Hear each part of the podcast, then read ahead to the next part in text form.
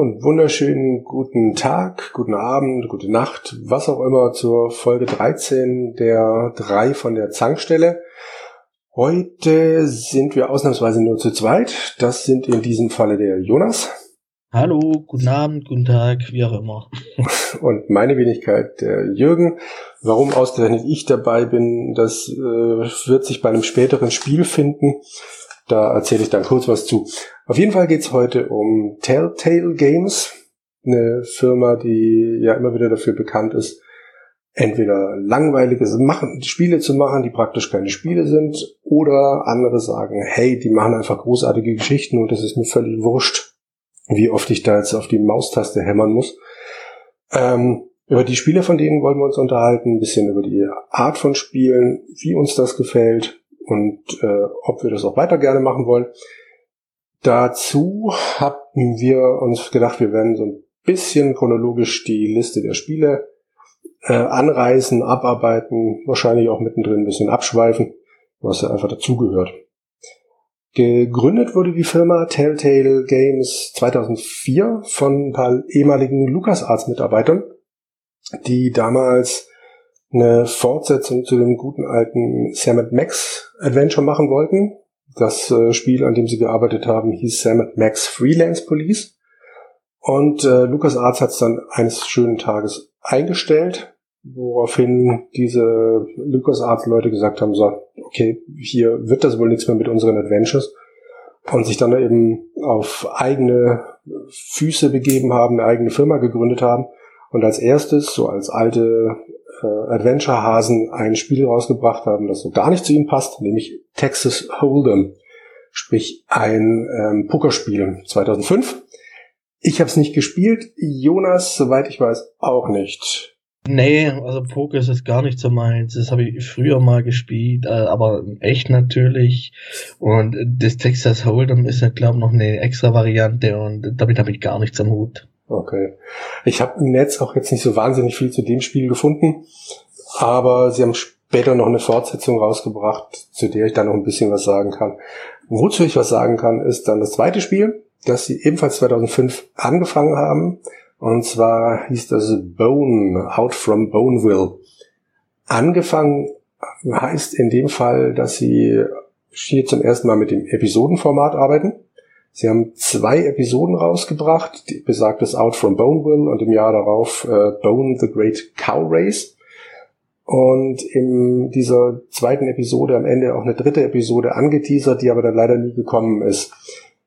Bone ist ein, basiert auf einer alten Comic-Geschichte von Jeff Smith, die ich tatsächlich damals gelesen habe. Ich habe die Bone Comics gesammelt. Ich habe tatsächlich ein einziges Mal in meinem Leben eine Sammlerfigur gekauft, äh, nämlich dann Phone Bone. Äh, hat mich 100 Mark gekostet damals und äh, die Karte, die er in der Hand gehalten hat, ist dann leider direkt kaputt gegangen. So viel dazu. Meine erste und meine letzte Sammlerfigur. Ähm, hast du irgendwas von dem Spiel gesehen, Jonas? Na, Bilder natürlich auf jeden Fall ähm, und auch äh, Videos dazu. Allerdings äh, hat mich das damals nicht interessiert. Äh, ich bin im Allgemeinen nicht so der Adventure-Freund, muss ich dazu sagen. Wobei, äh, da werde ich dann später noch was äh, erzählen dazu. Aber von Bone selber, ähm, nee, es hat mich eigentlich ziemlich kalt gelassen. Ja. Du hast die Comics damals nicht gelesen, oder? Nein. Okay. Das, ähm, was ich sagen kann, ist, ich wollte das Spiel spielen. Ich habe es mir vor einem Jahr oder sowas in einem Humble Bundle dann auch tatsächlich endlich mal zugelegt und äh, es startet bei mir auf Steam einfach nicht. Also wenn einer von euch eine Idee hat, wie ich es dann doch ans Laufen kriege, das stürzt mir immer direkt ab. Sprich, ich habe nur Videos gesehen und kann von meinen Erinnerungen her sagen, die haben den Comic echt sehr, sehr, sehr gut eingefangen. Die ähm, drei Hauptfiguren, ich habe vergessen, wie sie heißen, Phonebone, äh, sein Cousin und dann noch äh, ein anderer Cousin, der der Bösewicht quasi ist, werden aus einer Stadt vertrieben und äh, treffen unter anderem eine kleine, was war das, eine Wanze, die dann eine große Wanze als Bruder hat und auch zwei Bösewichter, so, so komische Viecher, die sie ständig fressen wollen. Also es ist wirklich alles da. Fantastisch gemacht. Und ich würde wahnsinnig gerne das Ding auch mal spielen. Also wenn einer von euch eine Idee hat, gerne. Also hast du das Spiel Bone äh, in der Steam Library und hast es aber noch nie gespielt, weil es nicht funktioniert? Genau das. Also ich habe viele Spiele in meiner Steam Library, die ich noch nie gespielt habe, aber das habe ich tatsächlich versucht und krieg's nicht ans Laufen. Das ist ein bisschen bitter. Okay.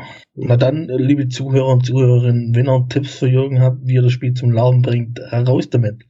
genau.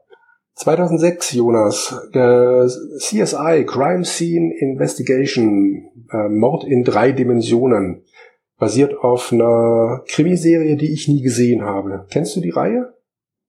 Du meinst CSI, das lief mhm. im Fernsehen immer hoch und runter. Nee, das hat mich auch immer völlig kalt gelassen. Äh, keine Ahnung, Deutschland ist es ja, also in den USA sowieso, in Deutschland ist es ja der große Renner gewesen mit zig Ableger, da gab es glaube ich noch CSI New York und CSI Hawaii und CSI Cyber jetzt als äh, zum Schluss. Ja. Ähm, nee, da haben sie irgendwie, also zumindest für mich persönlich völlig äh, äh, am Ziel vorbei programmiert, würde ich mal sagen. Das wird sicher seine Fans gehabt haben, aber hat mich auch wie bei Bone leider völlig kalt gelassen. Das hat garantiert seine Fans gehabt. Die haben äh, die Entwicklung von der Firma 369 Interactive, von der ich noch nie gehört habe, übernommen. Die hatten zwei Spiele gemacht und haben danach, ich habe es nachgelesen, habe es aber wieder vergessen, irgendwo so 10 bis 12 CSI-Spiele gemacht. Ich habe die nur nicht alle in die Liste geschrieben, weil ich keins davon gespielt habe. Aber das muss echt erfolgreich gewesen sein. Also von der Originalserie haben sie Spiele rausgebracht und dann noch von ein paar Ablegern. Unter anderem in irgendeiner Serie spielt auch Lawrence Fishburne mit. Und äh, die haben es normalerweise immer geschafft, die Originalsprecher dann auch ranzuholen. Die haben sich also sehr viel Mühe gegeben und ich vermute mal, den USA muss es sich gelohnt haben. Sonst hätten die nicht so viele Spiele gemacht. Ich schätze mal auch, dass, dass sich das in Deutschland gut verkauft hat, weil CSI lief ja wirklich äh, im TV äh, hoch und runter. Von dem her, ähm, ja. Ja, mich hat's irgendwie nie gejuckt, aber gut, ich bin eh nicht so der Krimi-Gucker. Eben. Bitte. 2006 kommen dann alte Bekannte, Sam Max, und zwar die Season 1, die dann später, als sie komplett war, in Save the World umbenannt wurde. Das basiert wohl auf diesem eingestellten Sam Max Freelance Police, weshalb es ja Telltale überhaupt gibt. Ähm, und das war das meine erste Berührung dann mit Telltale-Spielen. Ich habe die damals äh, gekauft, die Season, als sie komplett war und als sie, glaube ich, für fünf Euro irgendwo im Grabbeltisch rumlag. Und hat mir sehr, sehr, sehr viel Spaß gemacht. Hast du das Originalspiel gespielt, das alte Sam Max? Ich kenne, ich kenne es. Das wollte ich eigentlich dich fragen. Dachte mir, sobald, sobald du fertig bist, äh, frage ich dich das. nee, ähm, ich habe sie nicht gespielt. Ich habe aber auch hier von gehört ähm, da, da, da fangen dann so langsam das Interesse an den Telltale-Spielen an. Aber du hast doch sicher die alten Teile gespielt, so wie ich dich kenne. Ähm, ich habe das LucasArts-Spiel gespielt, ja. Ich hatte damals diese Bestseller-Games-Ausgabe. Ich bilde mir ein, dass es die von Sam Max auch gab. Und ich habe es auf jeden Fall damals gespielt, bin aber, glaube ich, nicht durchgekommen. Ich erinnere mich noch an irgendwas mit dem größten Wollknäuel der Welt und ein paar ganz abgefahrenen Sachen. Es hat sehr, sehr viel Spaß gemacht, aber damals war ich, glaube ich, einfach noch nicht äh, bereit dafür, ein Adventure mal komplett durchzuspielen. Ich habe es noch irgendwo auf der Festplatte und irgendwo schlagert auch noch diese Bestseller Games CD. Ich muss mal dringend danach suchen und das fertig spielen. Was ich sagen kann, ist, der Humor hat sich wunderbar in dieses Telltale-Ding gerettet. Ähm, das Ganze basiert auf einem alten Comic, den ich nie gelesen habe, diesen Sam Max Comic.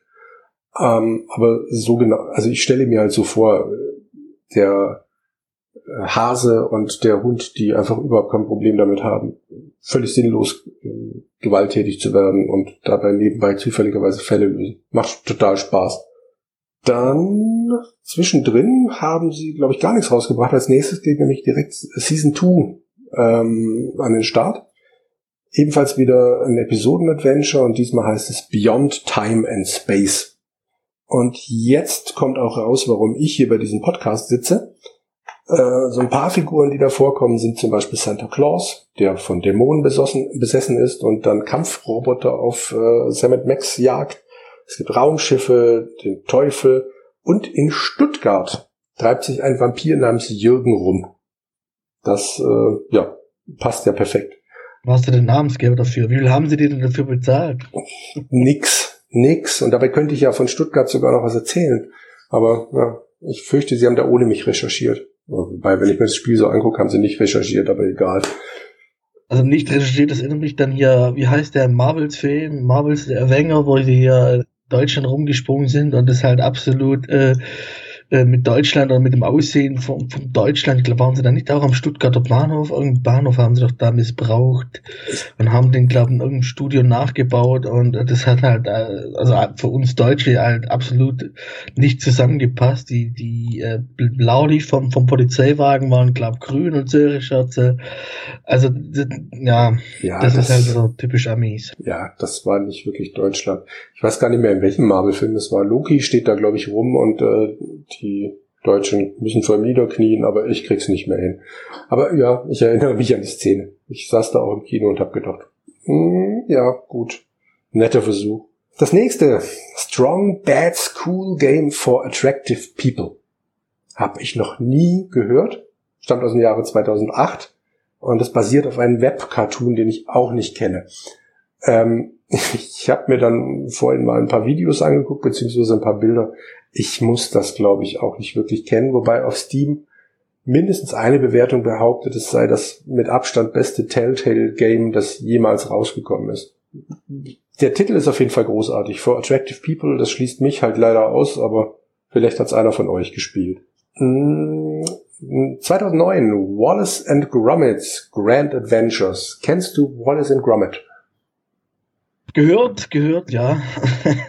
also wie, wie bei Sam und Max oder beziehungsweise bei Bone. Ich hab's dann gehört, aber das ist dann auch schon ein Großteil der Bezug. Also gesehen habe ich es nicht, äh, lief ja am TV. Äh, ja. ja. Aber du kennst die Firma, die das macht oder gemacht hat. Was die heute äh, so macht. Nee, jetzt nicht unbedingt. Also wenn du mir sagst, vielleicht, äh, keine Ahnung. Schauen das Schaf. Ja, ja, Sean, Sean kenne ich natürlich. Das ist, das ist bekannt. Ja. Davor als allererstes äh, größeres war eben Wallace and Gromit. Dann haben sie gemacht äh, so einen Kinofilm. Ich glaube auf Deutsch hieß der so dämlich Hennen Rennen. Oh, nee, das, das, den kenne ich, der lief ja im Kino, genau. Genau, mit Ingolf Lück in der, in der Rolle des Hahns. War sehr erheiternd. Naja, auf jeden Fall, ähm, Wallace and Gromit war eine Geschichte über einen äh, Erfinder, einen ziemlich schusseligen Erfinder. Ich vermute mal, dass das Wallace war. Ich habe den Namen ehrlich gesagt vergessen, wer wer war. Und der einen Hund hat, Gromit, der quasi ein bisschen die Vorlage wahrscheinlich ist für den Hund, der jetzt dann bei Sean das Schaf rumrennt, weil dieser Hund dann, äh, der eigentlich cleverer ist und ihn, den, den Erfinder dann immer wieder retten muss, weil irgendwelche komischen Sachen passiert sind im Original so eine Knetmännchen-Optik und das haben sie, finde ich, auch, also Knetmännchen-Optik, das waren Knetmännchen. Also die haben einen unglaublichen Ehrgeiz darin entwickelt, richtig schöne, gute, alte Stop-Motion-Sachen zu machen. Und das haben sie gesehen, meiner Meinung nach sehr gut in die Serie reingekriegt. Ich habe aber nur die ersten ein oder zwei Teile irgendwann mal auf einer Heft-CD gehabt und äh, angespielt. Und ähm, soweit ich weiß, kann man das jetzt auch digital nicht mehr erwerben, weil die Rechte dafür abgelaufen sind. Oh, ja. Ich glaube, so schade war es nicht drum. Rein spielerisch hat mich das damals nicht vom Hocker gehauen. Wie überhaupt die meisten frühen Sachen, ja gut, wie die meisten Telltale-Sachen eigentlich nur funktionieren, weil die Geschichte dann gerade gut ist. 2009 haben sie sich dann wieder eine großartige Lizenz geholt, Tales of Monkey Island. Und Jonas, jetzt schlägt deine Stunde. Du hast Monkey Island damals gespielt. Ja, früher die alten Teile, beziehungsweise da gab es ja auch ein verkorkstes Teil von der Steuerung. Ich weiß nicht, war das jetzt der dritte oder vierte Teil? Der vierte. Der vierte, genau. Mhm. Und das habe ich, das habe ich gespielt. Also durchgespielt habe ich sie nie, ähm, gespielt habe ich sie aber auf jeden Fall. Also da ist es dann wirklich schon interessant geworden, auch, aber auch das Spiel habe ich noch nicht gespielt. Okay, aber wir nähern uns, wir nähern uns. So langsam, ja. Tales of Monkey Island äh, geht los damit, dass Guybrush Threepwood ähm, versehentlich äh, LeChuck, den Geisterpiraten LeChuck, dem den es ja eigentlich immer geht, diesmal versehentlich tatsächlich wieder zurück ins Reich der Lebenden holt und dabei seine eigene, ich glaube, linke Hand verflucht wird, weil dann das, das Böse von der Chuck oder irgendwie sowas in äh, Guybrushs Hand fährt, weshalb er die, weshalb die ein Eigenleben entwickelt. Und klar, äh, bei den Grundvoraussetzungen steht so ein typisches Monkey Island Spiel. Der ganz, ganz äh, heftige Humor war es jetzt nicht. Also mir haben die alten Monkey Island Teile schon besser gefallen, aber so grundsätzlich war es einfach schön, die Figuren wiederzusehen, wie ich überhaupt bei Telltale immer das Gefühl habe, dass die sich bemüht haben, wenigstens das Original irgendwie einzufangen. Die, über die Episode, äh, die Staffel 3 von Sam Max gehen wir dann wahrscheinlich schnell rüber, im Theater des Teufels. Das äh, sind auch wieder mehrere Episoden. Episode 3 hat den wunderschönen Titel und ich glaube, die bringt's auf den Punkt. They stole Max's brain. Und ja, war einfach wieder ein Spaß, lustiger Soundtrack, finde ich. Und nach den drei Staffeln war es dann aber auch gut. Seither hat man nichts mehr von Sam Max gehört. 2010 gab es dann den Beginn einer kleinen zweiteiligen Reihe namens Puzzle Agent der von der Optik her ein bisschen anders ist. Wir haben sich von diesem Cell Shading 3D Look verabschiedet und einen Cell Shading 2D Look gemacht. Und das ganze Spielchen ist äh, mehr rätsellastig. Gerade so als ob Telltale sich gesagt hätte, guck, wir zeigen den Leuten jetzt mal, dass wir auch Adventure-Spiele machen können. Es spielt sich allerdings stark wie Professor Layton. Hast du mal Professor Layton angespielt? Leider nein. Aber eine Nintendo DS besitzt du ja. Ein Nintendo DS besitze ich, aber ich habe da nur Pokémon als Spiel. Weil da, das war äh, letztes Jahr, wo, wo der Pokémon Go Hype war, dachte ich mir, cool, Pokémon geht immer. Oder fand das Pokémon Go aber ziemlich beschissen. Und dachte mir, kam so, so, so ein Pokémon, Pokémon-Feeling wie von früher, wo ich hier einen Gameboy hatte, Gameboy Color. Das, da hast du wieder Bock drauf. Und hat mir der liebe Henrik ja seine 3DS verkauft und hat mir dann Pokémon gekauft. Ich weiß es gerade nicht.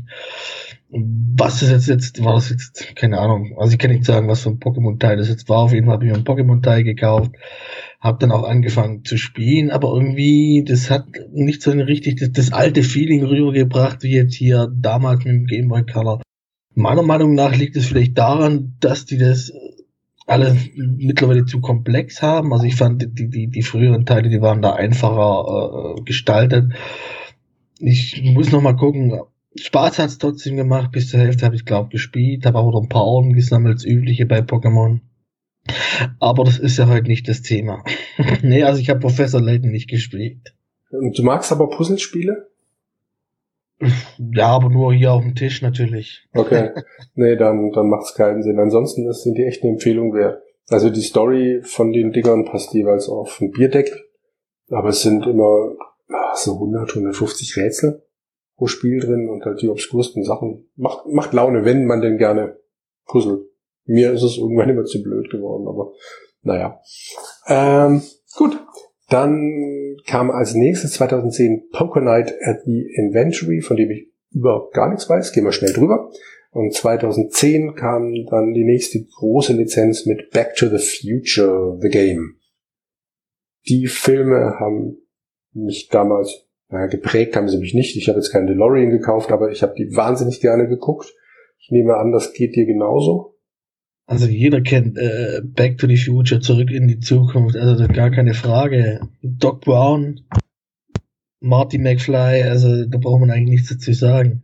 Das Spiel habe ich noch auf der Liste, also das will ich irgendwann mal noch spielen, definitiv. Ähm, damals habe ich nicht gespielt, das heißt damals ist ja, ja gut, sind auch schon sieben Jahre her. Einfach ja. aus dem Grund, da war ich noch sehr skeptisch, was die das Telltale-Prinzip mit den Episoden betrifft was ja im Allgemeinen äh, so ein Problem von mir ist. Ja, aber da kommen wir auch später noch dazu. Auf jeden Fall werde ich äh, das Spiel noch nachholen und irgendwann mal, definitiv. Ja. Ich hab's gespielt, ich habe nach der Hälfte, schätze ich mal, aufgehört. Ähm, ich bin eigentlich auf deine Meinung gespannt, wenn du es dann spielst. Ich hatte so jetzt in der Nachüberlegung das Gefühl, das hat sich damals im Vergleich zu späteren Sachen, zu denen wir ja dann gleich kommen, noch ein bisschen träge gespielt. Also ähm, es wird den Spielen ja gerne vorgeworfen, zu stromlinienförmig zu sein, einen quasi durch die Geschichte zu tragen. Und ich glaube, um das jetzt schon mal vorwegzunehmen, dass das die richtige Richtung war, weil ich bei den früheren Sachen, so wie Back to the Future, immer wieder so gezwungen wurde, irgendwelche Rätsel zu machen. Äh, Rätsel ist übertrieben, aber halt irgendwas, wo du dachtest, ja, das habt ihr jetzt eingebaut, um ein bisschen Spielzeit zu strecken, um zu zeigen, dass, dass ihr ein Adventure-Spiel seid, aber das war alles relativ sinnfrei. Während ich halt einfach nur wissen wollte, wie geht's weiter. Ähm, Vorteil an der Geschichte war aber, dass Christopher Lloyd seinen Doc Brown widerspricht. Hm, ich habe vergessen, wie der Mensch heißt, der, die, der Marty McFly spricht. Michael J. Fox war damals halt leider auch schon erkrankt. Entweder das oder er war zu teuer. Ich weiß es nicht. Auf jeden Fall taucht er in der letzten Episode dann mal als Gastsprecher auf. Was ja auch schon mal ganz schön ist. Der Michael J. Fox war ja da schon länger erkrankt. Das ging ja, glaube bei ihm schon Anfang der 90er los, äh, mit, das, mit seiner Erkrankung. Und äh, ich glaube, ich vermute mal, also der war ja ziemlich, äh, da war es ja ziemlich ruhig um ihn. Erst jetzt in den letzten paar Jahren ist er wieder aktiver geworden. Ich vermute auch mal, weil es mittlerweile bessere Möglichkeiten gibt, die Krankheit äh, zu behandeln bzw. im Griff zu haben, dass er weiterhin äh, oder dass er wieder schauspielern kann. Ja, wäre, wäre ihm echt zu wünschen. Aber es stimmt, er ist in letzter Zeit wieder öfters aufgetaucht, ja.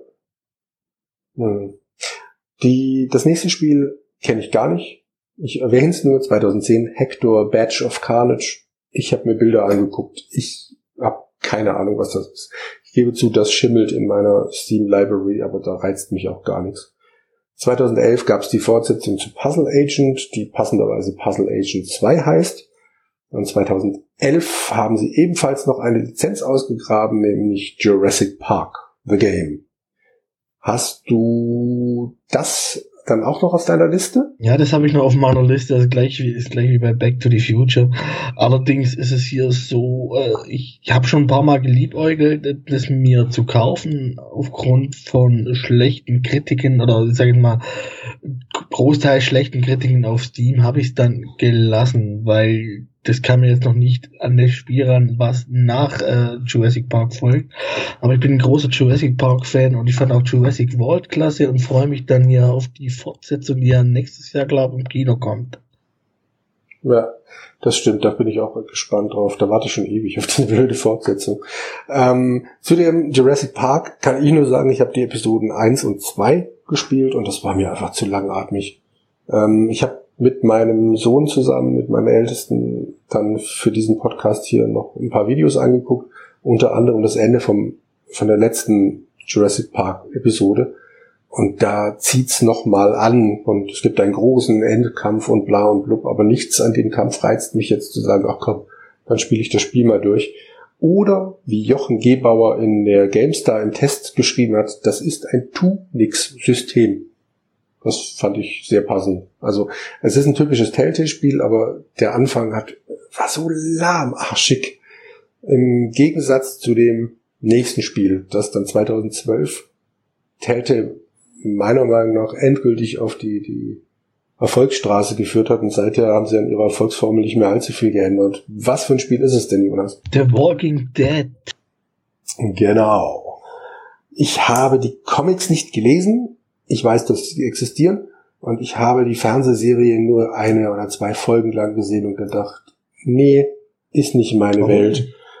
Das, das ist das Komische, weil ich das Spiel hier wirklich liebe. Ich kann mit diesem ganzen Zombie-Climping null anfangen. Das ist mir Walking Dead als Spiel, aber als TV-Serie interessiert es dich nicht, weil du mit dem Zombie-Klimbim nichts anfangen kannst. Das ist widersprüchlich. Genau. sich.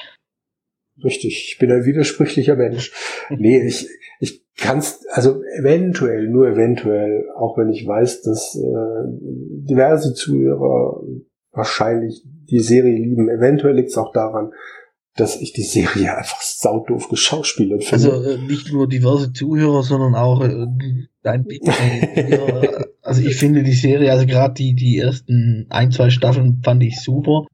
Es hat seine Tiefen, die Serie, definitiv. Ähm, bin der Meinung, also ich habe alle Folgen gesehen, inklusive die aktuelle, das war ja, glaube die siebte Staffel. Die Staffeln dazwischen waren ein bisschen langatmig, da war ein bisschen zu wenig passiert, meiner Meinung nach. Allerdings die siebte Staffel hat das Ganze wieder wettgemacht und ich freue mich auf die achte Staffel, die startet jetzt ja auch bald schon wieder und bin Feuer und Flamme. Die Comics selber kannte ich nicht, ähm, über die Serie hatte ich, also ich habe Interesse an die Comics, aber die sind halt preislich nicht ganz billig und da muss man dann auch wieder schauen, äh, gibt's eine deutsche Übersetzung. Ich kann Englisch, das ist nicht das Problem, aber ich hätte es doch gerne auf Deutsch wegen besserem Verständnis. Ähm, zum Spiel selber, ich habe The Walking Dead gekauft. Ich habe es auch installiert, ich habe es auch angefangen zu spielen. Allerdings habe ich immer so meine Probleme mit Adventures und irgendwie bin ich da ziemlich früh äh, auf dem Bauernhof hängen geblieben und hatte dann keine Ahnung mehr, was ich tun sollte oder was ich tun soll. Äh, bin dort rum rumgelaufen, äh, habe mit den Leuten gesprochen, haben ja einen Zaun repariert, weißt du, guck, was der eine hat glaube ein Auto repariert oder war es ein Traktor, ich bin mir jetzt nicht ganz sicher, ich glaube, nee, es war ein Auto. Äh, und hab's dann ziemlich schnell wieder aufgehört und äh, ja, ich bin ja sowieso nicht der, der, der Horrormensch. Das ist jetzt auch ein Widerspruch von mir, aber The Walking Dead selber finde ich klasse. Und äh, spiele eigentlich solche Spiele auf dem PC oder Konsole sowieso nicht. Früher habe ich immer zugeguckt bei meinem Bruder, der hat immer Resident Evil gespielt oder Silent Hill oder weißt du, guck, guck was, zuschauen, okay, spielen selber, nein. Und ich denke auch nicht, dass ich da weiter spielen werde. Aber du hast ja gespielt und du liebst ja die Spiele. Also hau raus, Jürgen. Hm? Mir fällt gerade, Entschuldige, mir fällt gerade, glaube ich, ein, warum ich mit der Serie ein Problem habe. Was komischerweise bei der bei der bei dem Spiel mich aber nicht stört. Ich glaube, ich komme mit diesem Episodenformat nicht klar bei bei der Serie, weil ich bei dem Spiel ich, da habe ich die Staffel mehr oder minder in einem Rutsch durchgespielt, weil ich bei dem Spiel halt mit den Charakteren mitgelitten habe, obwohl mir von vornherein klar war, dass meine Entscheidungen relativ wenig ausmachen und bei einer Serie ist halt immer so diese, diese, ja, selbst, selbst wenn ich es jetzt in einem Stück durchbinschen würde, äh, dieses Gefühl, ja, muss ja irgendwie weitergehen. Ich hatte hier bei The Walking Dead ein ähnliches Gefühl wie dann später bei, bei Game of Thrones. Boah, wer weiß, wer hier tatsächlich noch überlebt. Und äh, das hat, ich habe wirklich mit denen mitgelitten. Ich erzähle gleich ähm, äh, eine Stelle, die da für mich symptomatisch ist für das Spiel. Aber zuerst ganz kurz, worum es eigentlich geht. Ähm, bei der ganzen Walking Dead-Thematik geht es natürlich um den Ausbruch einer Zombie-Apokalypse. In dem speziellen Fall geht es um Lee Everett, einen, für, äh, den lernen wir kennen, dass er verurteilt ist und in einem Polizeiwagen sitzt und gerade Richtung Gefängnis gefahren wird und in dem Moment bricht eben die Zombie-Hölle los. Der Polizeiwagen überfährt versehentlich einen äh, Typen, der auf der Straße steht. Was der Polizist zu dem Zeitpunkt noch nicht ahnt, ist, dass es eben ein Zombie ist. Steigt aus äh, und so nimmt das alles eben seinen Lauf. Lee kann auf jeden Fall fliehen und findet dann in einem Haus die vermutlich achtjährige, habe ich jetzt rausgekriegt, Clementine, ein kleines Mädel, deren Eltern am Vorabend weggefahren sind, um sich einen schönen Abend zu machen. Und die Babysitterin hat sich halt dummerweise mittlerweile auch in Zombie verwandelt.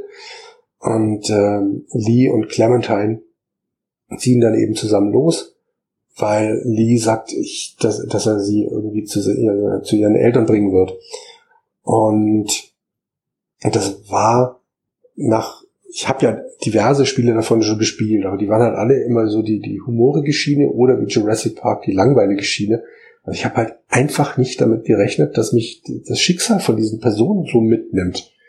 Die Clementine ist äh, so ein süßes, nettes Mädel. Die Stimme ist meines Wissens, war eine erwachsene Frau, die die gesprochen hat, aber egal, passte wie Faust aufs Auge. Und es waren also völlig lächerliche Entscheidungen. Also du triffst später dann eine, eine Gruppe, der du dich anschließt und bist dann aber auf so einem Camp, auf einem, ich glaube, Supermarktparkplatz eingekesselt. Und ähm, hast nur noch wenig zu essen. Ich bin dann, glaube ich, mit drei oder vier Müsli-Riegeln über diesen Platz gezogen und durfte entscheiden, wem ich was zu essen gebe. Was völlig sinnfrei ist. Die überleben meines Wissens alle. Aber ich bin da wirklich durchgelaufen und habe gedacht, okay, gibst du jetzt den Kindern was zu essen? Ich habe mit jedem Einzelnen gesprochen. Ich habe dann demjenigen, der oben auf einem Camper saß und drauf aufgepasst hat, dass keine Zombies plötzlich irgendwie auf den Platz reinmarschieren, hab dem eine Müsli-Riegel gegeben, weil der ja fit sein muss und dann eben den Rest unter den Kindern verteilt. Und das hätte ich eh bei keinem anderen Spiel gemacht. Das, ich wusste ja, dass es eigentlich wahrscheinlich keine Auswirkungen hat. Aber ich hatte das Gefühl, nee, die vertrauen hier mir gerade, ich muss, muss denen helfen. Ähm, macht das Sinn? Definitiv, also das, was du gerade beschreibst, das habe ich dann später noch dazu, erzähle ich dann hier bei Game of Thrones. Hm, okay. Ähm, was ich leider am Anfang völlig vergessen habe der Folge äh, zu erwähnen, äh, wenn sich's nicht vermeiden lässt oder wenn wir mal im Sturm und Drang der Gefühle spoilern, dann tut's uns sehr leid. Ähm, bisher haben wir das, glaube ich, noch nicht großartig gemacht. Ich werde jetzt auch einfach mal das Ende von The Walking Dead Staffel 1 nicht spoilern. Auch wenn das echt, das war herzzerreißend. Ich habe mich da gesessen und gedacht, oh Gott, oh Gott. Und äh, das war eine verdammt schwere Entscheidung. Zwischen zwei Übeln, aber das machen sie ja gerne. Hast du noch was, was du zu dem Spiel sagen möchtest? Mm, ja, nee, eigentlich nicht unbedingt. Also ich finde es toll, dass es dir so viel Spaß gemacht hat. Äh, ich denke, das sind auch viele Fans. Dadurch ist Telltale äh, erst so richtig ins Rollen gekommen und ähm, ja, und hat mir dann ein tolles Spiel beschert, was wir, wie ich bereits mehrfach gesagt habe, später noch dazukommen werden. Genau, richtig. 2013 haben sie noch einen DLC nachgeschoben, The Walking Dead 400 Days, den ich aus irgendwelchen Gründen nie so komplett gespielt habe. Ähm, das sind einzelne Episoden innerhalb einer anderthalb bis zweistündigen äh, eines anderthalb bis zweistündigen Spiels, die fünf Einzelschicksale verknüpfen von Leuten, die sich dann in, in so einem Truckstop am Schluss alle wiederfinden. Und ich habe zwei von diesen Episoden gespielt und ich habe keine Ahnung, warum ich nicht weitergemacht habe. Einer, die eine Episode spielt, äh, die beginnt bei irgendeinem Gefangenentransport, das weiß ich noch. Hab's aber ehrlich gesagt vergessen. Was auch immer man auf jeden Fall da tut, am Schluss geht's darum, dass ein paar, entweder ein paar dieser Protagonisten oder alle fünfe dann aufbrechen, um eine, eine sichere neue Siedlung zu finden, was dann in Staffel 2 wohl auch mal aufgegriffen wird, was mir jetzt ehrlich gesagt entgangen ist, aber mein Gedächtnis hat, lässt mich grundsätzlich bei den ganzen Spielen relativ im Stich, habe ich festgestellt, als ich das alles noch, mal hier so durchgelesen habe. Gut, 2013 haben sie noch ein letztes, bisher letztes Pokerspiel nachgeschoben, Poker Night 2 in dem sie dann ziemlich viele bekannte Personen aus anderen ähm, Telltale-Spielen eingebaut haben. Zum Beispiel Sam Max treten auf oder dann ähm, interessanterweise auch Ash aus The Evil Dead, zu dem sie bisher noch kein Spiel gemacht haben, aber es wäre bestimmt auch mal sehr lustig. Und auch Borderlands-Charaktere kommen schon. Weil ich weiß leider nicht, ob sie die später nachgeschoben haben, weil die Tales from Borderland ja dann erst später rausgekommen sind. Aber da kommen wir da noch hin. 2013 haben sie sich wieder einen Comic geschnappt, nämlich äh, Fables von Bill Willingham und haben daraus das Spiel The Wolf Among Us gemacht. Weißt du, worum es da geht? Nee, keine Ahnung. Also das Spiel ging komplett an mir vorbei, noch mehr als die anderen. Und es interessiert mich auch nicht. Allerdings weiß ich, dass das Spiel sehr gute Kritiken bekommen hat und sich viele Fans eine Fortsetzung wünschen. Genau, die soll jetzt wohl auch kommen. Tu dir einen Gefallen und spiel's. Ignoriere diese Grundidee mit den Fabelwesen und was weiß ich was. Es macht einfach heftig Spaß. Also wenn du eine Krimiserie haben willst, da macht's echt Laune. Ja, werde ich mir mal merken. Alles klar. 2013 The Walking Dead Season 2. Clementine als diesmal als Hauptfigur ist ein paar Jahre älter geworden und ähm, ja, es gibt dann später noch eine Staffel 3, die ähm, letztes Jahr rausgekommen ist. 2014 gab es die Tales from the Borderlands, basierend auf der mittlerweile dreiteiligen Serie. Kann das sein? Du meinst hier die Spieleserie? Ähm, also Borderlands genau. 1 und Borderlands 2 und dann gab es die Borderlands Debut-Sequel. Ähm, der dritte Teil ist so jetzt in der Entwicklung, äh, ja, aber prinzipiell drei Teile, ja. Okay.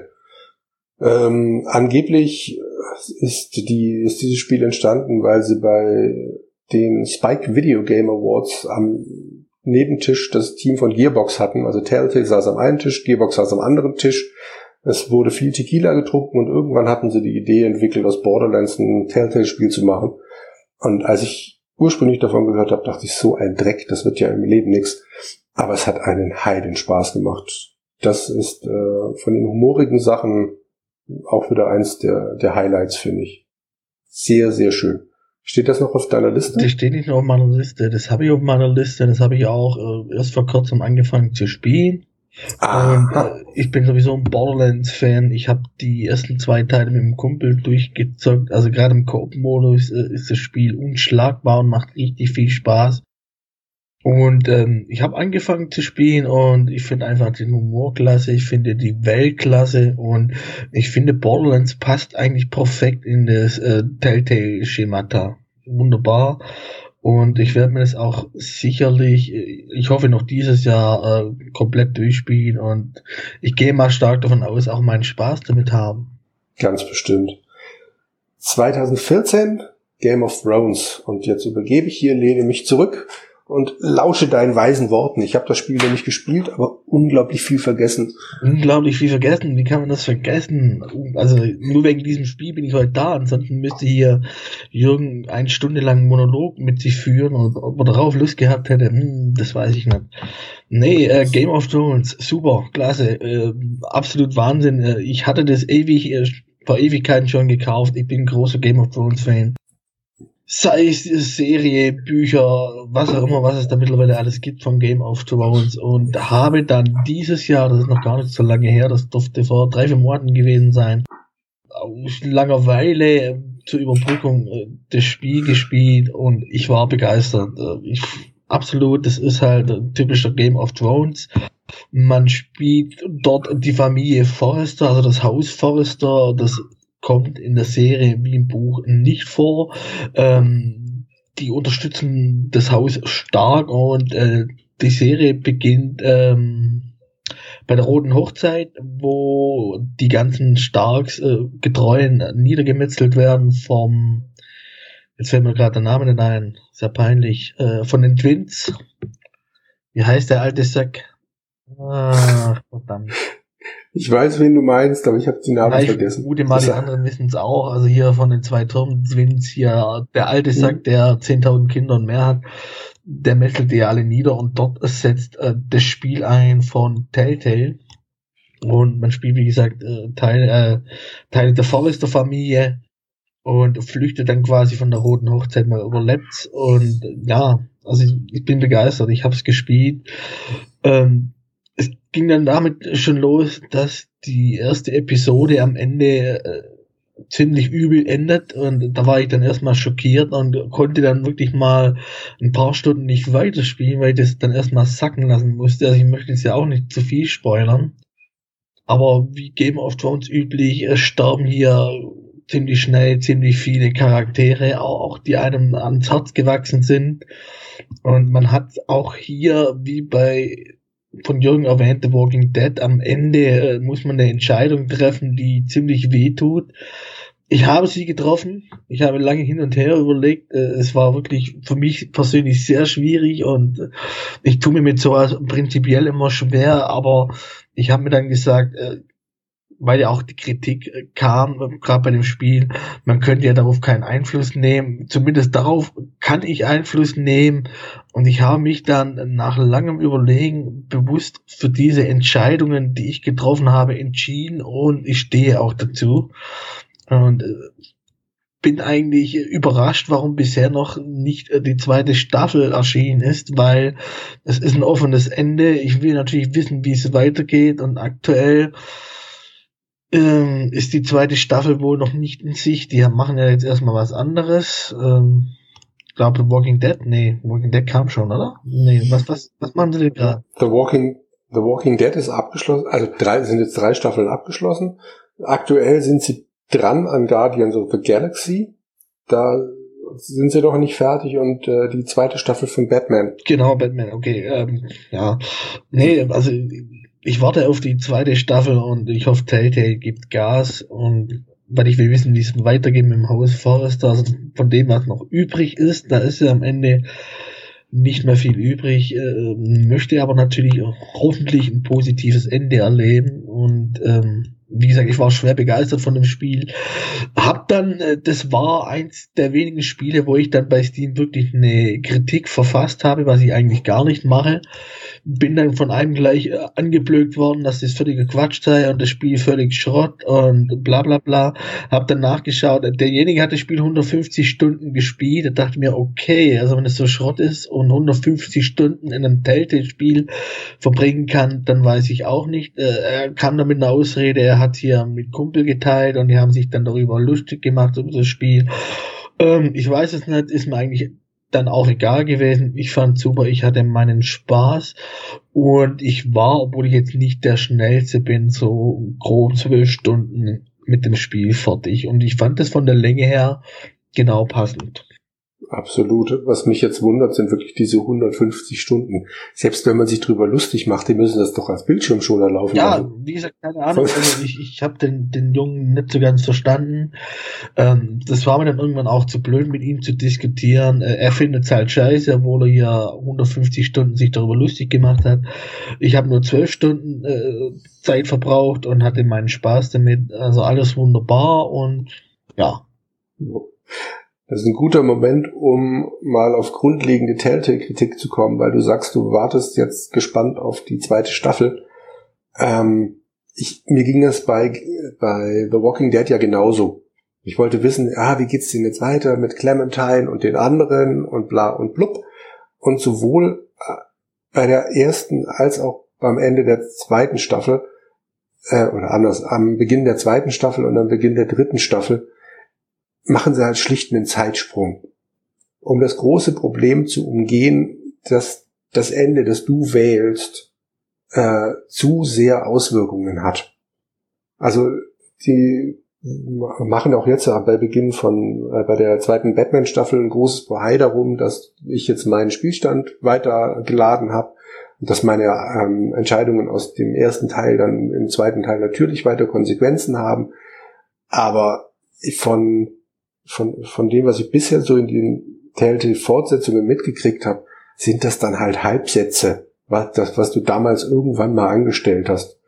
Also ich bin mir ziemlich sicher, dass wer auch immer bei dir am Schluss überlebt hat, ähm, also bei, bei der großen Entscheidung am Schluss, bei mir ist jemand gestorben und äh, das wird, die Figur wird am Schluss schlicht keine Rolle spielen in der zweiten Staffel. Sonst kriegen die das gar nicht auf die Reihe das, das die ganzen unterschiedlichen Möglichkeiten in der zweiten Staffel durchzuziehen. Okay. Na, ich hoffe, ich hoffe nicht, dass er eigentlich so bei Game of Thrones so einen großen Zeitsprung machen, weil das fand ich ein bisschen bescheiden und ich glaube, das würde auch nicht so wirklich passen, weil das spielt ja quasi äh, als Nebengeschichte in der Hauptgeschichte mit und dann kann ich mir nicht vorstellen, dass jetzt hier bei Game of Thrones sagen können, ja, zehn Jahre später, ähm, das bezweifle ich jetzt. Also ich hoffe schon, dass sie dann an dem Ende ansetzen. Dann, was ich noch erwähnen möchte, es kommen natürlich auch bekannte Charaktere vor. Zu einem, mein, mein, mein großer großer Held, mein großes Idol, äh, Tyrion Lannister. ähm, I know and I drink, äh, I drink and I know things. Mehr gibt's dazu nicht zu sagen. Ähm, man, Jon Snow, ähm, an dem, genau, an dem Mauer, äh, trifft man noch Jon Snow, ähm, Daenerys Targaryen trifft man und natürlich hier die gute äh, Frau Lannister, die trifft man ja auch noch, leider Gottes. Ich hätte sehr gern einen Stein getroffen, aber das Spiel wollte nicht. Ähm, ja, ja, man, man hört, man hört, dass ich da schwärme und ähm, wie gesagt, ich finde es klasse. Wer es noch nicht gespielt hat, soll sich auf jeden Fall mal anschauen, auch wenn es teilweise harter Tobak ist und man doch einiges schlucken muss, aber ich finde es super. Unterschreibe ich. Also ich habe es gerne gespielt. Ich bin nicht ganz so begeistert wie du. Ich kann dir aber nicht sagen, warum. Vielleicht habe ich einfach kurz zu, davor zu viele Telltale-Spiele hintereinander gespielt. Und äh, speziell The Wolf of Us hat mich bei einer Sache aus der Bahn geworfen, die, ähm, die ja, ich für eine Todsünde halte. Und zwar kann, äh, sind Telltale-Spiele ja auch mittlerweile relativ berühmt dafür, dass du recht leicht eine Platin-Trophäe kriegst. Sprich, du musst das Ding halt einmal durchspielen. Und bei The Wolf Among Us machen sie den riesengroßen Fehler, dass sie dich zwingen, an, in jeder Episode an ein, zwei Stellen unterschiedliche Entscheidungen zu treffen, um unterschiedliche Achievements zu kriegen. Sprich, du gehst zurück spielst dieselbe Szene nochmal und merkst dann logischerweise, wie wenig sich eigentlich ändert. Und das finde ich eine absolute Design-Todsünde. Ich weiß ja, dass die Spiele darauf ausgelegt sind, dann nach, keine Ahnung, fünf, sechs Sätzen wieder sich irgendwie gerade zu biegen, dass alles wieder in denselben Fluss kommt. Aber ich mache doch den Spieler nicht noch darauf aufmerksam, indem ich ihn, wenn man alle Achievements haben will, dazu zwinge, hinter die Kulissen zu gucken. Völlig dämlich. Also, also ich, ja, keine Ahnung, also ich sehe das jetzt nicht als das Problem an. Ähm, ich meine, klar, sie suggerieren, äh, dass man quasi verschiedene Entscheidungsmöglichkeiten hat. Äh, ich denke aber, dass einfach die Auswirkung, wie du ja sagst, die ist ja eher nur marginal oder nur sehr begrenzt. Also mich selber stört das jetzt gar nicht. Also das wird mich jetzt auch nicht irgendwie aus der Bahn, also aus dem Spiel rausreißen oder so, sondern äh, wiederholen würde ich das sowieso nicht, weil es auch Quatsch ist. Wie gesagt, ich habe bei Game of Thrones lange überlegt, bei den Entscheidungen, äh, ähm, habe mir da ein bisschen schwer getan, äh, aber letzten Endes äh, habe ich dann die Entscheidung getroffen und ich muss damit leben und ich kann damit leben. Äh, ich bin zufrieden, in Anführungszeichen, so wie ich die Entscheidung getroffen habe. Äh, für die Beteiligten im Spiel sind sie nicht immer so gut ausgegangen. Gehört dazu. Ich habe es dann für mich akzeptiert und ähm, möchte halt einfach dort dann nahtlos weitermachen. Und wie gesagt, ich will eine zweite Staffel. Äh, Telltale, get my gas. Das nächste Spiel 2015 gab es dann Minecraft, den Story Mode. Minecraft dürfte euch allen bekannt sein. Das Spiel hat entsprechend auch die, diese typische Klotzoptik und da ich nur Episode 1 gespielt habe, zusammen mit meinem Sohn, weil die damals nur auf Englisch verfügbar war und ich quasi live übersetzt habe, damit er seine Entscheidungen treffen konnte. Ähm, ah ja, aber später dann die ersten fünf Episoden auf Deutsch gespielt hat, haben wir hier einen kleinen Einspieler für euch. So, liebe Zuhörer und Zuhörerinnen, heute haben wir einen kleinen Gast da, der Felix, der Sohn vom Jürgen. Der hat Minecraft Story Mode gespielt. Felix, wie ist denn deine Meinung zu dem Spiel? Also, hallo, aber also ich finde das Spiel an sich schon schön. Mich hat es nur am Anfang ziemlich genervt, als ich da erfahren habe, dass die nach da noch mal Teile kamen, die halt nachgereicht wurden, aber dann nicht mehr in diesem ganzen Pack dabei waren, das man am Anfang gekauft hat. Und als es die Story ging halt bis zum vierten Teil, dann hat war es quasi die erste Story beendet und danach kamen nochmal Geschichten von irgendwie, ich will jetzt nicht spoilern, aber danach ging es halt nochmal neu los und äh, das war dann halt ziemlich doof, weil man dann die Teile nochmal einzeln kaufen musste. Jetzt ist es zwar so, dass man die letzten drei Teile noch im Pack kaufen kann, aber das finde ich halt ziemlich doof. Das eigentliche Spiel war halt schön. Also habe ich das richtig verstanden? Das waren vier Folgen mit der Story und dann kamen quasi die restlichen Folgen, die waren dann eine separate Story oder fingen wieder von vorne an? Nee, das war nochmal eine separate Story mit den Hauptpersonen schon, aber es fing halt quasi nochmal komplett neu an. Okay. Interessant, weil das, das weicht ja von dem äh, Telltale-Spielprinzip ab. Die haben ja prinzipiell äh, fünf bis sechs Folgen, äh, jeweils mit, mit der Handlung, beziehungsweise baut auf der Handlung auf bei Fortsetzungen und das war's ja dann auch. An sich war es das schon, nur halt, dass es quasi, man kauft sich den Teil, dann wurden, das waren fünf Folgen, dann kau da war die letzte Folge aber wieder der Anfang von der nächsten Story, so dass man quasi gezwungen war, die restlichen Teile zu kaufen, um zu wissen, wie es mit der Story weitergeht. Das fand ich ziemlich doof. Genau, nee, das ist ja verständlich. Ähm, hat dir das Spiel aber prinzipiell Spaß gemacht? Fand du es äh, zu anspruchslos oder war das in Ordnung für dich? Auch das war in Ordnung. Es war an sich ein schönes Spiel. Ähm, es hat auch Spaß gemacht zu spielen. Und es war auch jetzt an manchen Stellen ein bisschen knifflig, weil man manchmal sehr schnell an der Stelle mit der Maus musste.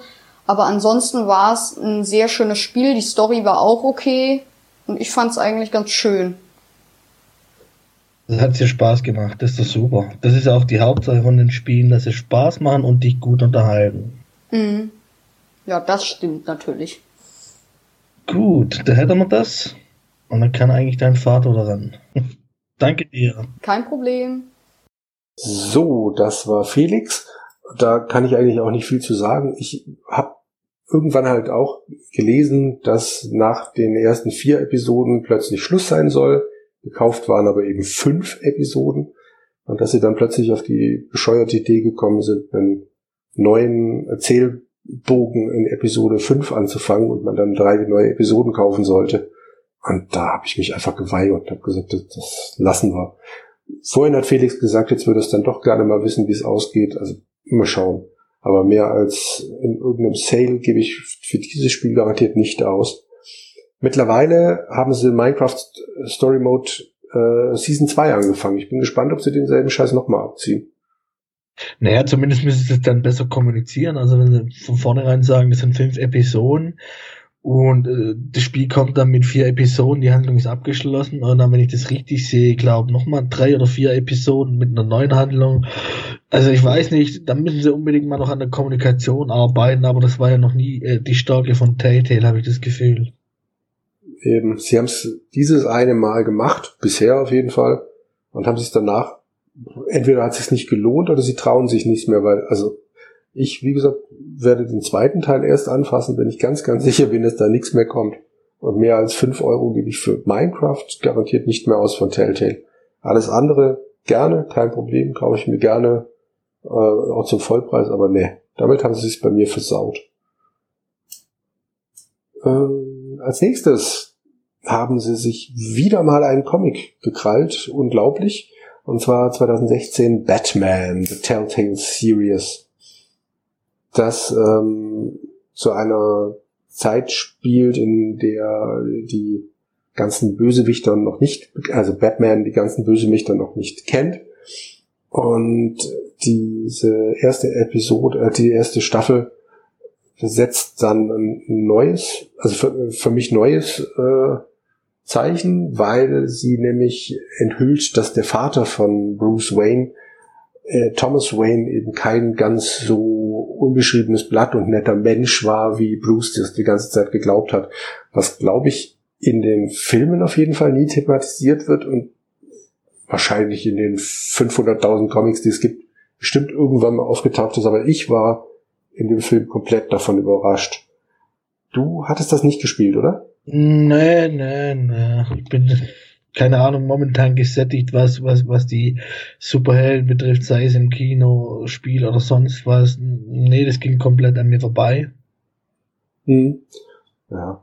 Also es gibt äh, einige Bösewichter, die auftauchen. Es gibt den Pinguin, es gibt Catwoman, äh, Harvey Dent, sprich Two-Face taucht auf und in Arkham Asylum trifft man einen ziemlich bleichgesichtigen, grünhaarigen Typen, der sich John Doe nennt, der aber dann auch in der zweiten Staffel von Batman wieder auftaucht und sich immer mehr in den Joker verwandelt. Die zweite Staffel ist jetzt 2017 rausgekommen. The, The Enemy Within hat aktuell, wie jetzt, wo wir es aufnehmen, bisher zwei Folgen und gefällt mir auch wieder sehr gut. Mittendrin haben sie noch die dritte Staffel von The Walking Dead rausgebracht, The New Frontier. Fand ich auch wieder großartig neue Hauptfigur wieder Jonas ein Schritt von ungefähr zwei Jahren oder sowas zwischen Staffel 2 uh. und 3. Ja, ich habe am Ende von Staffel 2 eine schwere Entscheidung getroffen. Ich habe mich mit Hendrik darüber ausgetauscht, der eine komplett andere Entscheidung getroffen hat. Und das ist am Anfang von Staffel 3 einfach völlig egal, was du getan hast. Nee, das ist scheiße. Also da muss ich jetzt mal sagen, nee, Telltale, das geht so nicht. Also, wenn man eine Entscheidung trifft, wie jetzt ich bei Game of Thrones, dann möchte ich auch, dass die Entscheidung auf das spätere, auf die spätere Fortsetzung ähm, eine Entscheidung hat, also dass die Entscheidung, die ich getroffen habe, dann natürlich auch Auswirkungen hat, so passt's, genau. Und wenn das dann nicht der Fall ist, dann komme ich mir schon etwas verarscht vor und überlege dann auch, ob ich mir weitere Fortsetzungen oder ähnliche Spiele dann auch kaufen werde. Also, nee, da wäre ich glaube auch ziemlich angepisst. Ja. Komischerweise hat's mir aber echt nur ganz am Anfang äh, Probleme bereitet und danach, ich fand die dritte Staffel einfach total stark. Ähm, Clementine taucht wieder auf, sie ist dann halt wieder ein bisschen älter geworden, aber wie gesagt, es, ich bilde mir ein, es gibt ein paar Sätze, in denen dann ein bisschen erklärt wird, was in der Zwischenzeit zwischen Staffel 2 und 3 passiert ist. Aber der Brüller war das alles nicht. Also, ja. Trotzdem, Empfehlung, wer die ersten beiden Staffeln mochte. Zweite Staffel ist bei, komischerweise nicht so beliebt. Mir hat die auch total gut gefallen.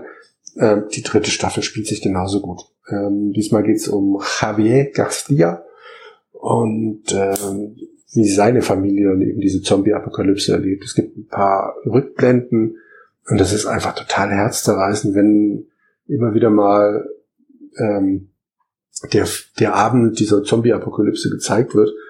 Ähm, der Vater dieser Familie liegt im Sterben, also der Vater von Javier. Und nachdem er gestorben ist, sitzt die Familie eben weinend im, im Wohnzimmer. Und die Enkelin geht dann irgendwann rein in das Zimmer zu diesem Toten und äh, läuft dann wieder raus und geht wieder mit einem vollen Glas Wasser rein. Und die, ihre Oma fragt sie eben, äh, warum sie denn das Wasser darin bringt. Ja, äh, Opa ist durstig. Ja, nee, der lebt nicht mehr. Tut mir leid, der ist von uns gegangen. Nein, nein, Opa sitzt da. Und da weiß eben noch keiner, dass er dann eben ein Zombie geworden ist. Und so nimmt das alles dann seinen sehr unschönen Lauf. Aber das war eine unglaubliche Atmosphäre. Und wie gesagt, spätestens da habe ich gedacht, na gut, äh, egal, dass das jetzt ich hab's quasi als Neustart von The Walking Dead genommen, egal ob das zwei Jahre nach dem anderen Zeug spielt. Ein allerletztes Spiel habe ich noch auf der Liste. 2017 haben sie auch Guardians of the Galaxy angefangen, ähm, die mir erst durch die Filme bekannt geworden sind. Und äh, Marvel Comic, äh, der meines Wissens auch bisher nicht so wahnsinnig bekannt war, ich habe auch seither auch noch keinen Comic gelesen. Das reizt mich überhaupt nicht. Ich finde die Filme super, ich spiele die Spiele gerne, aber ich muss deswegen keinen von den Comics lesen. Und du bist gerade ja eh nicht auf dem Superhelden-Trip. Ja, allerdings, also wie gesagt, bei Guardians of the Galaxy, da habe ich den ersten Film gesehen, den fand ich nicht schlecht, hat mich gut unterhalten, überraschenderweise. Ähm, meine Frau ist ein sehr großer Guardians of the Galaxy Fan. Ähm, für, für, sie wäre das Spiel vielleicht etwas, vielleicht hat sie irgendwann mal Lust und will es mal angreifen. Auf jeden Fall ähm, war ich positiv von dem, von dem ersten Kinofilm überrascht. Und meine Frau, ähm, die hat schon den zweiten Teil auf Blu-ray und hat natürlich auch schon, ich glaube, oder drei, vier Mal angeguckt und äh, sie ist immer noch begeistert wie vom ersten Teil, also die findet Guardians of the Galaxy super, klasse. Also so wie ich für Game of Thrones Logos Hymnen habe, hat sie das für Guardians of the Galaxy.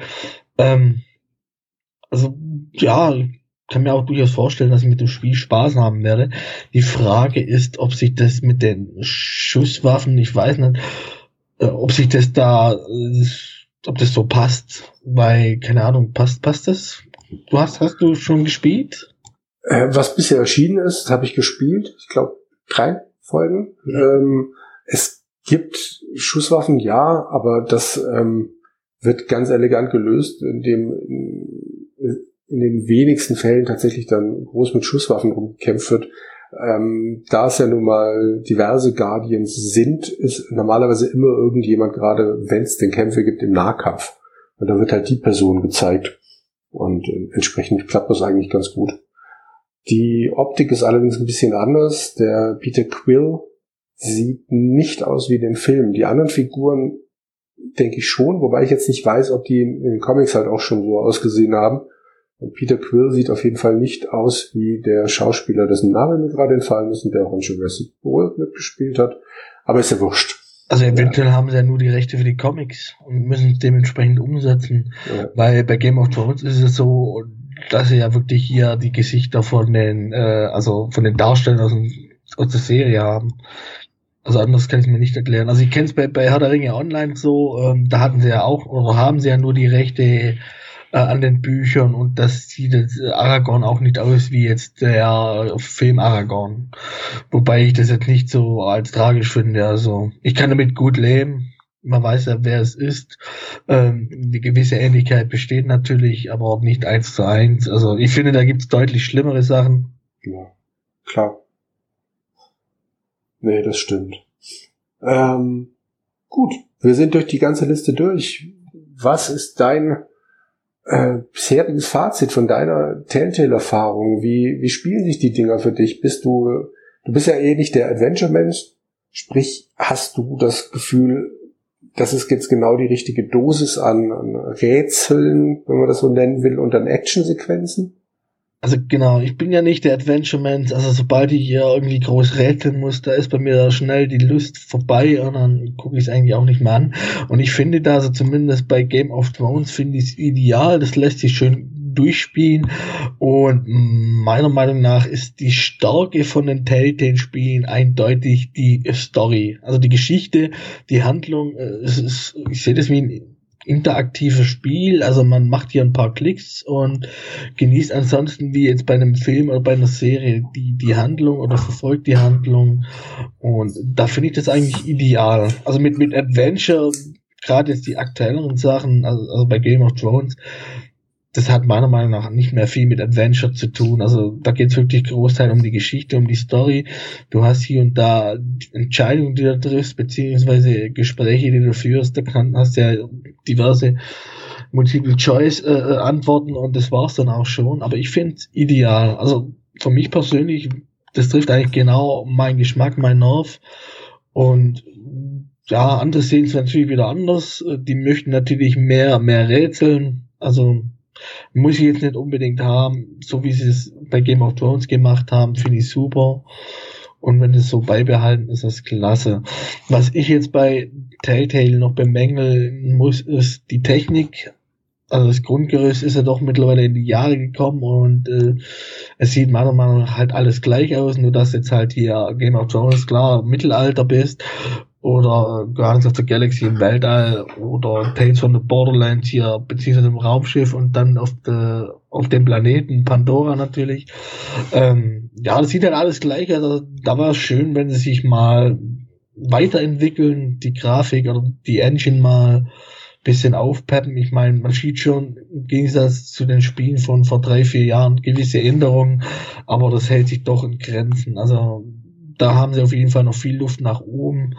Und ich denke, durch die ganzen Spiele, die sie mittlerweile haben oder rausgebracht haben, sollte doch da ein gewisses Geldpolster vorhanden sein. Außer sie haben alles natürlich für die ganzen Lizenzen verprasst, weil bisher haben sie ja irgendwie nur Lizenztitel gemacht. Sie haben bisher nur Lizenztitel gemacht, das stimmt. Mit der Technik gebe ich dir absolut recht. Ähm, speziell bei, bei der ersten Batman-Staffel, wo ich echt dachte, sie müssten ja die blöde Engine im Griff haben, hatte ich bisher zum letzten, also zum ersten und zum letzten Mal mehrere Abstürze in einem Spiel. Am Ende von der vorletzten Episode ist mir viermal das blöde Spiel abgeschmiert. Immer in derselben Sequenz, immer in unterschiedlichen Stellen, aber immer in derselben Sequenz. Und da hätte ich kotzen können. Ich vermute aber, dass sie die Technik auch deshalb nicht ändern, weil die ja wollen, dass es auf möglichst vielen Rechnern noch läuft. Also Rechner, klar, die packen wir sowieso alles, aber es wird ja immer noch auf iOS, Android und ach, schlag mich tot überall ja, rausgebracht. Aber wenn du das siehst, was mittlerweile teilweise für Spiele auf, auf äh, iOS oder Android erscheinen, also da könnten sie ruhig mal ein bisschen was drauflegen. Also ich meine, ich habe jetzt nicht mehr der aktuellste Rechner, also zumindest nicht die aktuellste Grafikkarte, die hat jetzt auch schon wieder drei, vier Jahre auf dem Buckel. Aber die Anforderungen von den Telltale-Spielen die sind Witz. Und da können sie doch mal ein bisschen mal nach oben schrauben. Ich denke, das wird, wird der ganzen Sache ungemein gut tun. Und ja, ich hoffe, dass sie das da mal machen werden. Ja, mal schauen, was die Zukunft da bringt. Ja, hätte ich nichts gegen. Ich glaube, ich habe schon in irgendeinem Test von 2013 jetzt bei, bei Durchgucken von den ganzen Sachen gelesen, dass die jetzt wird mal Zeit mit für eine neue Engine und so weiter.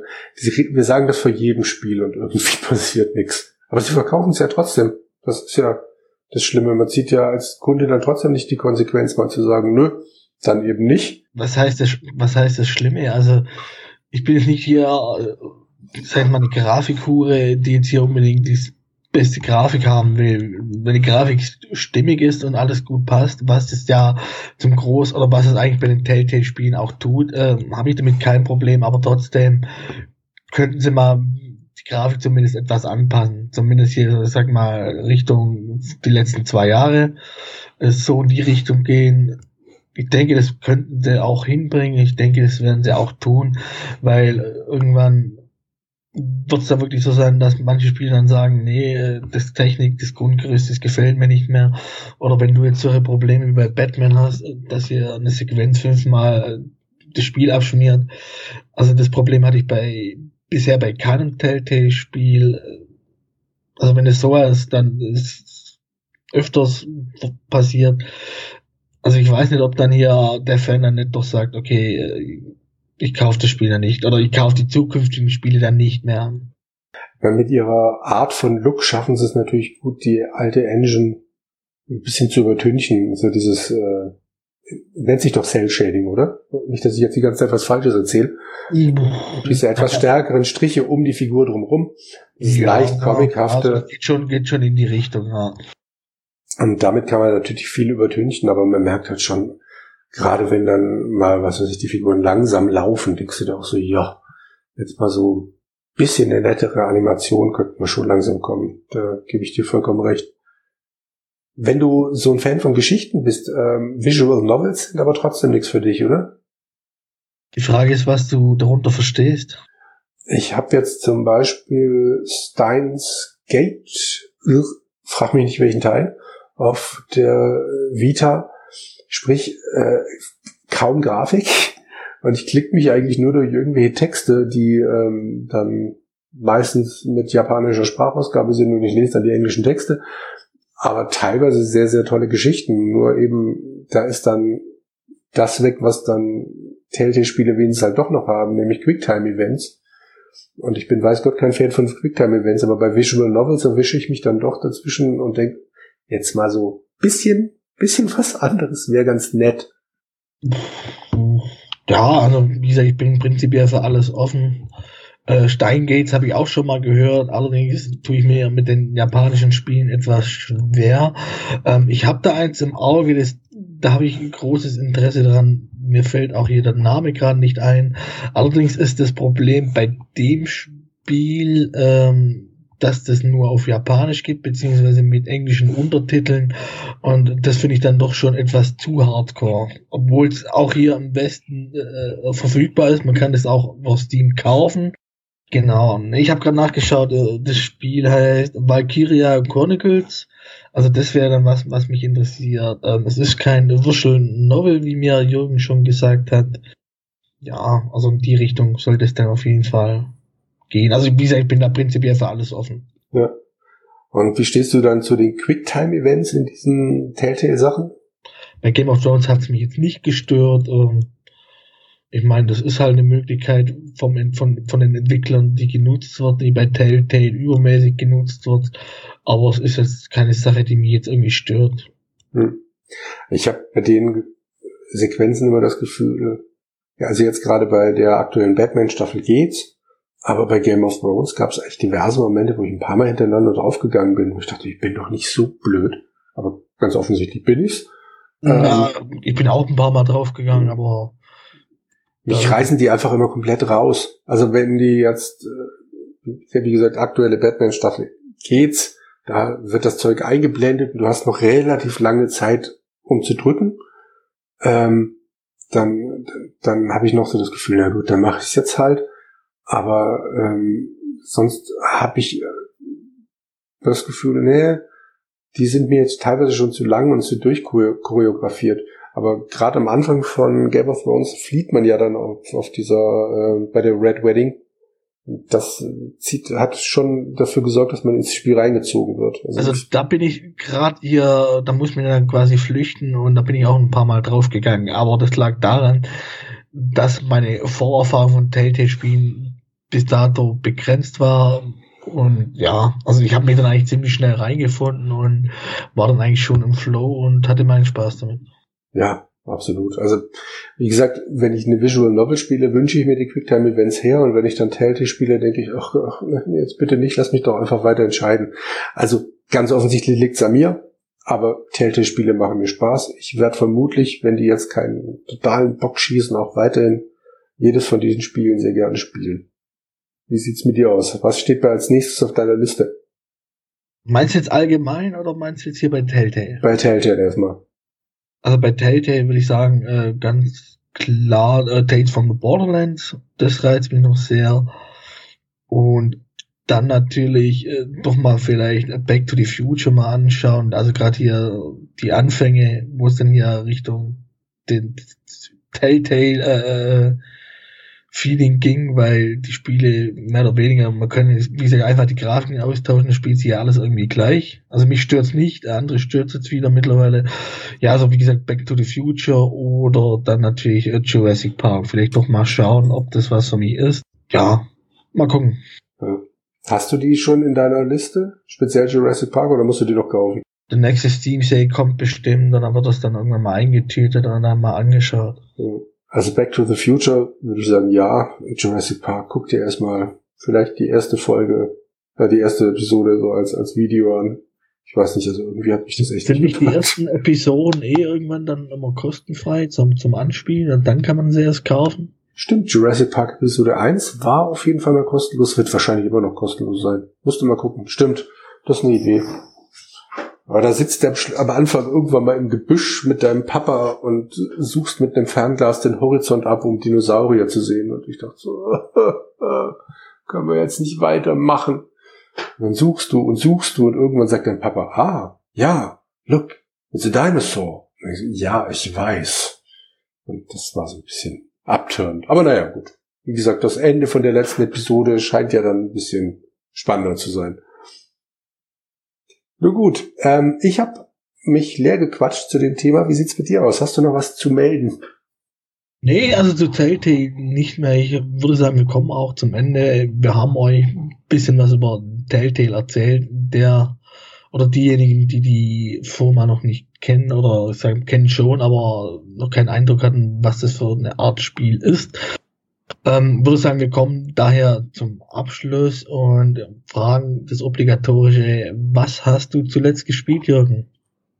Das war tatsächlich nur die ersten beiden Episoden von der zweiten Batman-Staffel, weil ich halbwegs äh, aktuelle Eindrücke beisteuern wollte zu dem, zu dem Podcast hier. Mehr habe ich nicht geschafft. Wie sieht's bei dir aus? Ja, ich war weiterhin im Fußballmanager-Modus, äh, habe hier mein Team vorangebracht. Ähm, nebenher habe ich noch ein, zwei Stündchen äh, Mad Max angespielt. Ähm, ich denke mal, das sind auch die Spiele, die mich jetzt noch bis nächste Woche begleiten. Da kommt ja dann Elex. Darauf freue ich mich schon und bin gespannt, was Piranha Bytes dort abliefert. Und ja, das war's eigentlich auch schon von mir. Dann reiten wir die Episode nach Hause, würde ich sagen, und ähm, bedanken uns für die Aufmerksamkeit meldet euch, schreibt Kommentare, schreibt, keine Ahnung, Mails. Nee, Mail haben wir noch nicht. Schreibt am besten Kommentare unter die entsprechende Gamers Global News. Da sind wir eigentlich immer zu finden. Oder schreibt uns äh, dort Auf gerne Facebook? auch eine. Stimmt, Facebook. Facebook muss man erwähnen. Äh, wer uns über iTunes hört und es noch nicht getan hat, denkt natürlich an die fünf Sterne, weil wir so toll sind. Vor allem Jürgen. Meine Frau ist immer hin und weg von seiner Stimme. ich kann sie verstehen. Ich bin auch ein bisschen äh, eifersüchtig auf Jürgen, aber er wohnt ja Gott sei Dank weit genug von mir weg. Das keine Gefahr für, mein, für mich und meine Frau ist. Nein, Quatsch. Gebt uns, wie gesagt, bei iTunes fünf Sterne. Ansonsten, natürlich könnt ihr auch uns über Soundcloud folgen. Dort habt ihr die Möglichkeit. Könnt auch uns Herzchen geben über Soundcloud, habe ich mittlerweile festgestellt. Ähm, Ansonsten findet ihr uns natürlich über Facebook. An der Homepage wird immer noch gearbeitet. Da bin ich dran, allerdings momentan etwas stressig. Dann möchte ich vorab mal noch die nächste Folge etwas anspoilern. Da wird bei uns der Benjamin Braun zu Gast sein, langjährig, langjähriger Redakteur bei gamersglobal.de. Der wird äh, Ende Oktober bei Gamers Global aufhören und wird dann bei uns Rede und Antwort stehen. Wieso, weshalb, warum ist die Banane krumm? So in die Richtung. Ähm, diese Folge wird an Halloween erscheinen am 31.10. Und seid gespannt, freut euch drauf. Ähm, ich hoffe, wir bekommen ein paar lustige Anekdoten von Benjamin zu hören. Er war ja, glaube insgesamt sechs Jahre bei Gamers Global äh, Redakteur und ja, so viel dazu und verabschiede mich und wünsche euch noch einen schönen Tag, schönen Abend, schöne Nacht, was auch immer. Und ja, lasst mal Feedback da. Alles klar. Bis dahin. Tschüss.